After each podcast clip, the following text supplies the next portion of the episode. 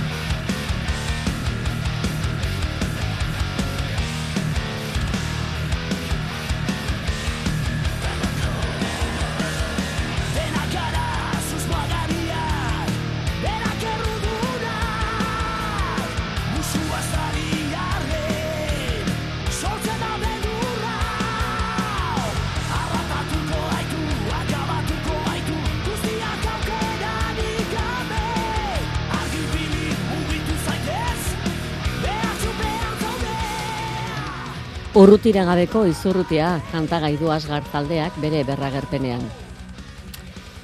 Berragerpena hitza behar bada ez da egokia, amairu urtez isilik egoteak ez baitu esan nahi desagartuta egon denik, mutu baizik. Berrituta esatea agian egokiago.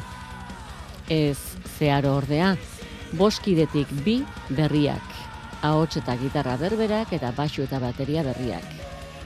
Kide berriak esan da ordea, ez da hartu behar esperientziari gadekotzat, bakoitza du bere kurrikulum musikala. Ispiritu musikal veteranoa eta eskarbentu duna beraz elkartuta asgarten disko berrian. Eta ez daude atzera begira edo nostalgiko. Asgartek parean inguruan dagoenari begira begira, agian ontza ikuspegiz, kronika kantatua dakar. Zeldatik ikusitakoa, Soineko bat ezkutuan jantziz, emetasuna lortzen zuena ispiluaren aurrean. Senegaldik gurera iritsitakoa. Etxetzat kartoipuskak dituena. Bestenetik beti zorri izaera duena.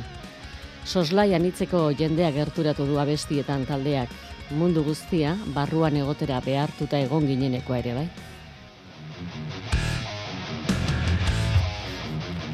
Beraz abestia basier, eh, COVID-ek utzitako arrastoen artean kokatu behar dugu.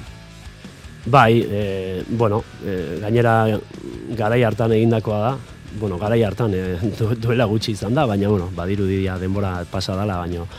Eta bai, ba, bizitako beldur roiek eta sentsazio horiek pixka bat, e, ba, ba, abesti honetan e, azaldu ditugu, ez da. Nola egindako abestia da? Ba, beste ia denak bezala etxetik egindakoa, zeldatik egindakoa, ez da. Horratik e, e, titulua, ez da eta bai ba, normalean e, gure funtzionamendua izaten da ba, ba hori e, gitarristaren e, ideia batetik sortuta ba, ba gero guzti horri forma ematen diogu ez? Ba nika hotsarekin eta bakoitzak bere instrumentuarekin ez da eta bai ba hori e, etxean egindako lan handia izan da. Ba bueno suposatzen dut e, talde gehienak bezala ezin elkartu eta eta bueno, e, e, ba, zorionez, e, orain dauden baliabideekin, ba, ba, bueno, lana erreztu digute, baina... Eta zuek indartuta aterazarete, itxialditik, eta etxealditik? Bueno, kantu bidez aholkuak emateko moduan bintzat, bai? bai, bo, indartuak, e, bai, izan da pixka bat, e, ba, hori, e, ba, gora berako, zera, etapa bat, ez da, ba, ba, ilusioa, ba, bueltatzeko ilusio hori, eta, eta bi hilabetera guztia huertatu zen, berriro ere zulora, e, gero itzultzeko... Ba, berez ja erabaki hartuta zen eukatenean, etorri Bai. zen Bai, be- geraldia. berez, ba, ba hori ja... E, 2008ko goatzen naiz e, urtarriak bat, urte berri egunez e, jarri genuen, gauerdiko amabietan gainera, Bai, bai. Hemen bueltan gera, eta bai. handik pil, hiru hilabetera azurrora. Bai, Edo zelara. bai, bai, ba, horre- horrela izan zen, ez da, ba, ba hori, iragarri gau hortan, e, e, ur- urteko lehenengo gauean, eta hortik bi, bi hilabetera, ba, dena zapuztu zen, hiru hilabetera, bai, bai. Mikel, zuk nola lortu zenuen jarraitzaile izatetik, holtza gainera edo ensaiu geletarako bidea, bueno, modua izan zenean ensaiotarako bidea egitekoa. Ba, bueno, pixka bat lehenago izan zan hori, 2008ko uda hasieran, em, lasarten lagun baten bidez, lasartearra da ere una izabela gitarjolea, eta lasarten bizi da, eta bertako, bueno, elkar, elkarren artean genuen eh, kontaktu batek egin zuen zubia, eta, bueno, basu jole bila zebiltzala, eta ea animatuko nintzen, eta, bueno, ba, ilusio handia entzidan, eta as- aspaldi entzundako abestiak, eta orduan, bueno, hasi ginen, elkartu ginen, eta bertzemuz, eta eta gaur arte. Nolako batxu jotzailea behar zenuten? Mikel behar genuen. bai musikalki eta bai, e, ba, bueno, e, ze, bueno e, egia da e, talde batean musikak garrantzia handia duela, baina gero badaude hainbat faktore asko, ez? Ba, ba, bai faktore adibez hori per, pertsona bezala eta eta bueno, ba, bere bere izakera, ez da? Eta hortan ere ba, ba, oso ondo akoplatu dala, esan dezakegu, esan dezakegu, ez? Azgarren. Aje asko topatu dizkiezu? Mikel, Mikel. eh? Musikalki, nahi dut. Musikalki. Bueno, azkenen e, belaunaldi ezberdinekoak izatek nik uste bai daukala, bakoitzak musika bere modura ikustea, e, garai bateko doinuak eta egiteko moduak e, dituzte beraiek guk bestelako batzuk, baina nik uste horrek ikasteko ere balio dula, zeren e, ni pertsonalki eta etxaunekin ere bateri jolearekin gatoz metal e, muturrekoa edo oso e, detalle erantz eta sofistikatua egitetik, eta beraiek agian e, estilo klasikoagoa edo borobilagoa bilatzen dute, eta niretzat personalki irakaspena ere izan da, abesti bat sortzerakoan, igual zer, e, ba, zer kendu, zer nola horraztu, borobilago edo politago izateko, eta Esan dezakegu, beraiek eh, digitala direla eta guan analogikoak direla. Ez da, pixka bat horrela. Ez, be- beraiek, eh, naiz eta gaz, gazteagoak izan, ja oso gazteak ez dira, baina bueno, gazteagoak izan, oso prestatu daude. Gu ba, beste irakaskuntza bat izan genuen, beste ikasteko modu bat, ez? Bakoitza ba, bere kabuz eta pixka bat eh, hola ezer jakin gabe, gitarra hartu eta berze atatzen dan. Nik uste gaur egungo gazteak orokorrean eh, prestatuagoa daudela, zentzu horretan mintzat. Eta elkarbizitza posible da? Ba, bai, bueno, e, e, ber, behintzat e, diskan horrela islatzen da, ez da? Ba, bai, bai, nik uste e, e, zentzu horretan oso ondo esan bezala, Mikel, bai Mikel da bai etxaun, e, bazekiten e, zeintzen e, azgarren e, norabidea, edo, bueno, edo behintzat, e, ez, leno, lenoko norabidea zeintzen, eta e, eta oso ondo oso ondo hartu dute eta oso ondo bereganatu dute. Eta gainera horri gehitu diote beraien talentua eta beraien e, beraien ideiak, ez da. Bueno, jabetuko zarete adarra jotzen ari garela, ez? Hainbeste gazte eta asgartek inguruaren kronika eta giroaren kontaketa egiten du, ispilu zelatariari begira jarri besterik ez?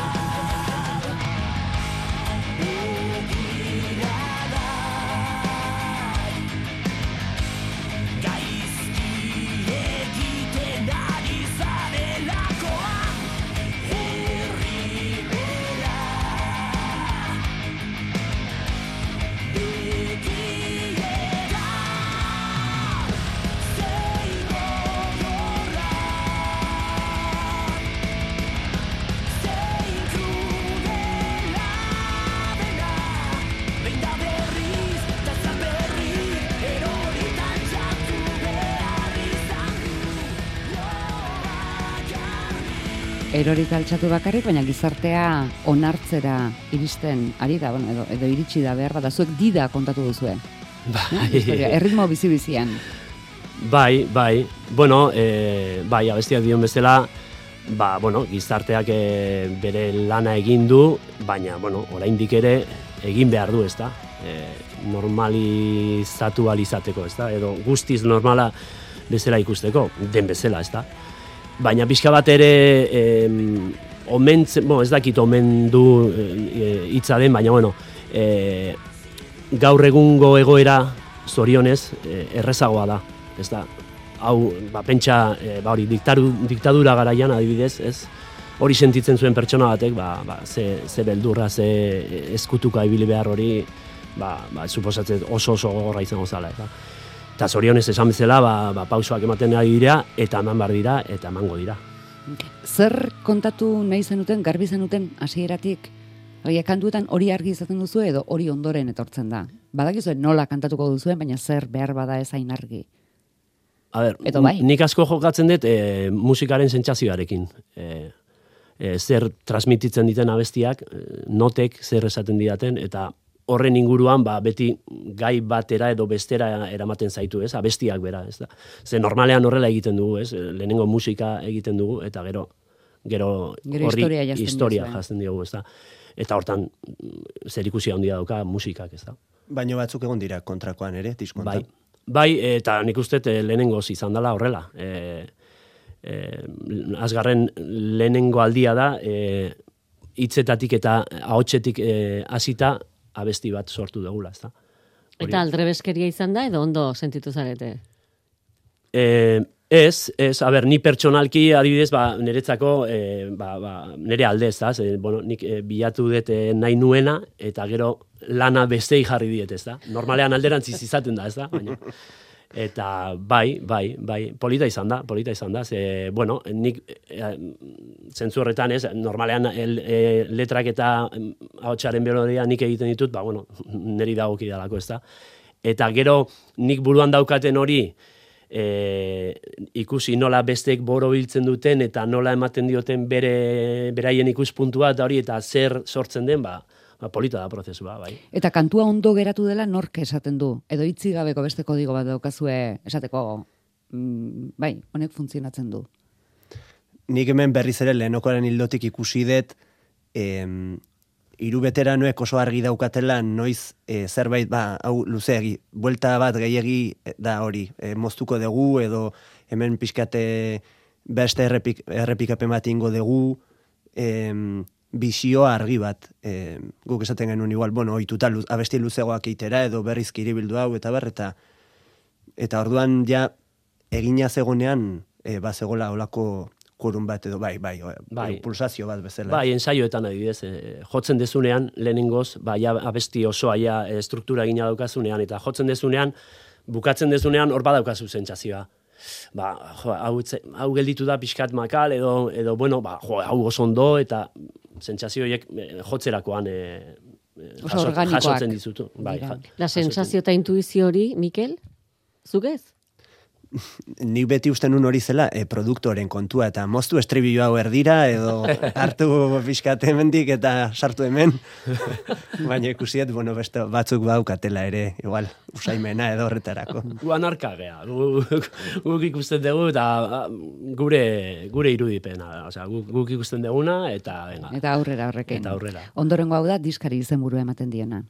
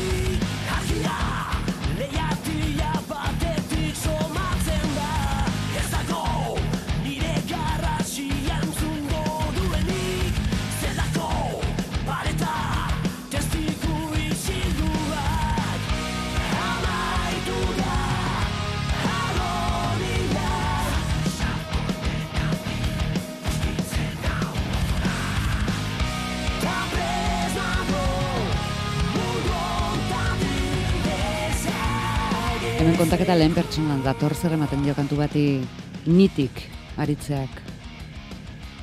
Ba, bueno, igual pertsonalagoa bihurtzen du, ez da. E, ez dakit, e, abesti hau nahiko zuzena da, eta nik uste e, lehenengo pertsonan abesteak ba, zuzentasun hori indartu egiten dula edo, ez da.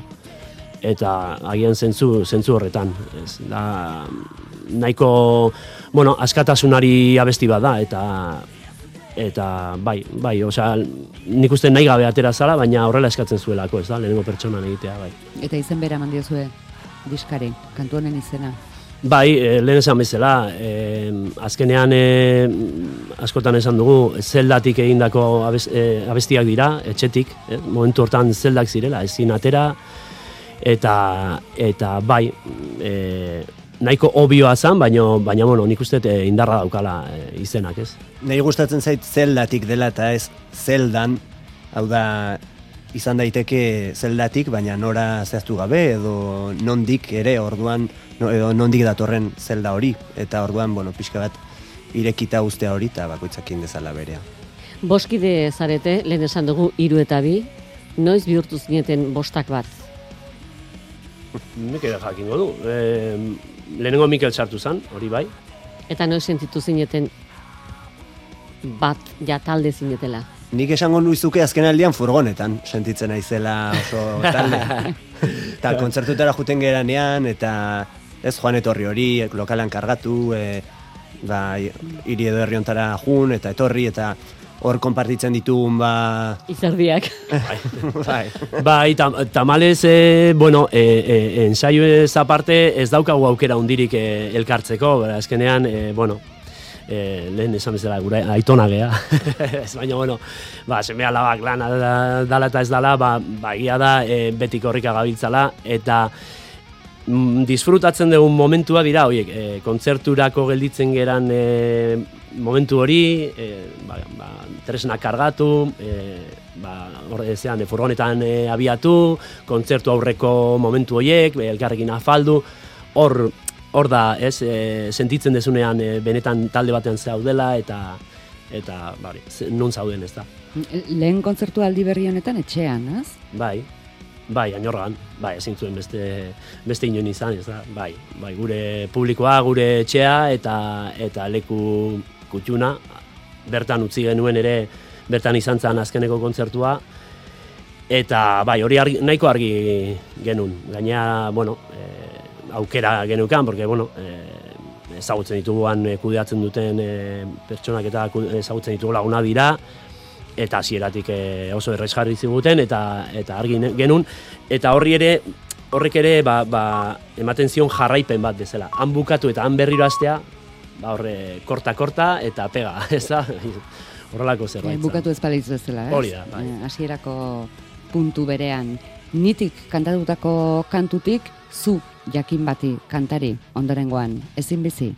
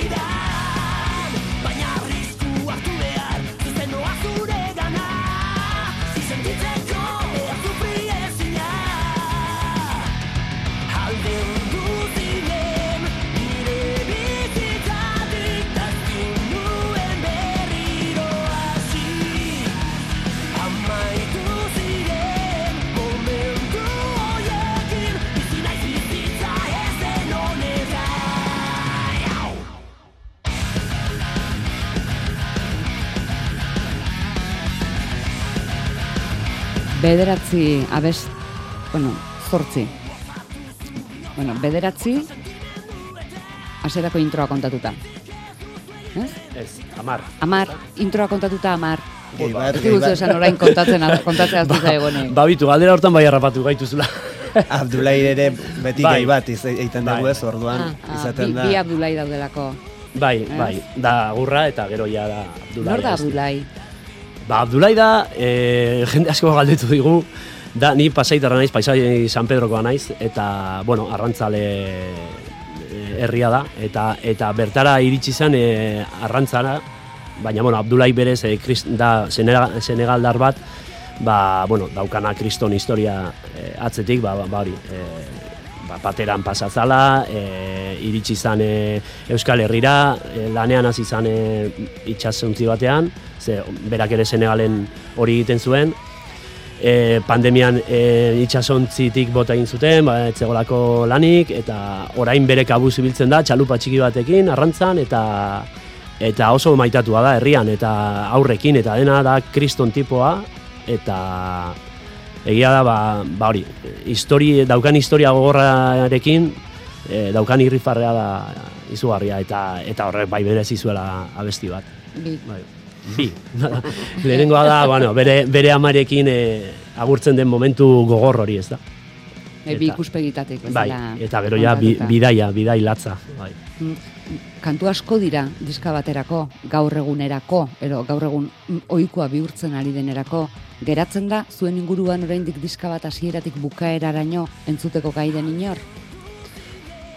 Neri esan didate gertuko lagunek, e, diskoa ez didatela erosiko ez daukatelako non jarri. Ja, Orduan, ez dakit nola entzungo duten, abesti solteak edo Spotifyn entzungo duten osorik, hori nik entzuten ditut.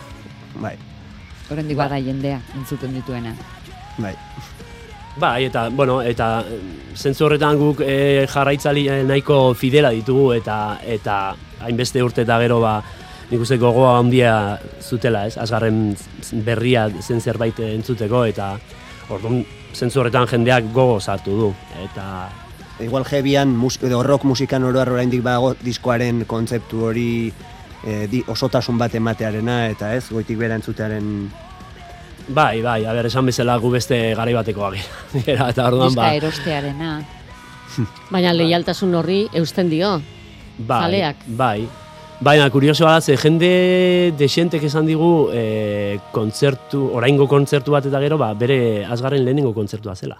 Ezagutzen gintula, baina bueno, ba, ba oso gaztetatik, iguala ba, ma urte zituela e, taldea eten genuenean, eta eta etzeukala, e, etzuela aukerarik izan e, zuzenen ikusteko. Eta orain ba, ba emozionatuta jende asko, eta gure bai, klaro, noski, horrelako Zuzenekoetan zertan zarete diska, diskatik desberdin? Bueno, desberdin, eh, bueno, a ver, eh, Hobeak esatea nahi zuen. ez, a ver, bueno, egia da, Zer irabazten duzue kontzertuetan? hombre, egia da zuzenekoetan, eh, ba, bueno, eh, lehengo abestiak ere jotzen ditugula, eta, karo, hoiek eh, jendeak ondo ezagutzen ditu, ez da, ze gainera, bueno, ez dira, ez dira abesti gehiegi ditu, ditugunak, orduan eh, gure jarraitzaileek eh, goiti bera entzun dituzte diskoiek, ez da, eta, Bai, in, nik uste indarra izan daitekela, bai, ez dakit, eh, nik uste, hainbeste denbora eta gero, go, ditugun gogoekin, nik uste hori ere transmititu egiten degula, ez da. Eta, bai, in- indarra esango nuke, nik, mm, hori da, igual, etortzen zaidan lehenengo, lehenengo hitza. Eta, gero nostalgiarekin jolastea ere gustatzen zaigu, ez da. Ba, bueno, hori ere beste aukera bada, eta, eta bai, bai, lehenengo, lehenengo abestiak eh, jotzen ditugunean, ba, ba, bueno, normalean jendeak oso ondo erantzuten du, ez. Eta hainbeste urte eta gero asmatu duzu berriz ere estenatokian leku hartzen. Hori zer da bizikletan ibiltzea bezala? E, bueno, bai, bai, bai, baina egia da, ba, ba bueno, e, azkeneko ze estenatoki batera igo nintzenean e, hogeita piko urte nituela. Eta orain ja berrogeita, orduan, ba, ba bueno, e, desberdin ikusten da, baino, bai, eta beldur hori, batez ere lehenengo kontzertuan, e, bueno, eta e, ze, nola, ez, nola jokatuko duten da, bueno, ze, bueno, ni beti esan dut, gitarra baten atzean edo bateri baten atzean, bajo baten atzean eskutatzea ez da inzaila, baina e, nik ez dut instrumentu hori jotzen, eta azgarren- mikroak ez du asko izkutatzen. oso gutxi. eta badaude zati luzeak, non ez deten abesten, baina, bueno, ba, azkenean e, musika sentitzen duzu eta eta bueno, ba, zure zure poseak, zure gauzak egiten dituzu eta bai, ondo, ondo. Nik neukan lehenengo kontzertu horretan bai neukala jakin min berezi bat, ainorgan egin genuenean zen Claro, lehenengo aldiz, e, ba, asgarteko kide bezala, nola izango zen, e, jendea e, hor behian ikustea, eta eta bueno, oso berezia izan zen, ze, bueno, izan zen irten, eta ba, bueno, ezagunak, lagunak, eta batez ere, jende guzti, guzti hori, e, hainbesteko pasioz kantatzen e, kanta horiek nik ere ezagutzen dituenak, baina batez ere behaien erreakzio hori, eta orain ere azkenekoa jo genunean, ba, te- etxean jotzen dugunean, e, ba, frontoian, e, antiguon izan zenean ere, ikustea pertsonak hain emozionatuta e, musika pieza batekin e, niri kriston energia zain, e, ematen dit eta kanta zarrak jotzen ditugunean esango nuke momentu batzu daudela ezagunenak jotzen ditugunean ni ere sentitzen naizela igual publikoko hori bezala beraiekin batera kantatzen ba estribilloa edo emozio hori hor hor sentitzen dut ere. Ba, Asier Mikel, segi dezazuela, emozioa eta emozioa partitzen eta ilusioa sentitzen beste hogei urtetan. Ea, Horrela, ea, gutxi ea, gora ea, bera. Eskuminak beste asgarkidei. Zuen partez. Eskerrik asko. Eskerrik asko.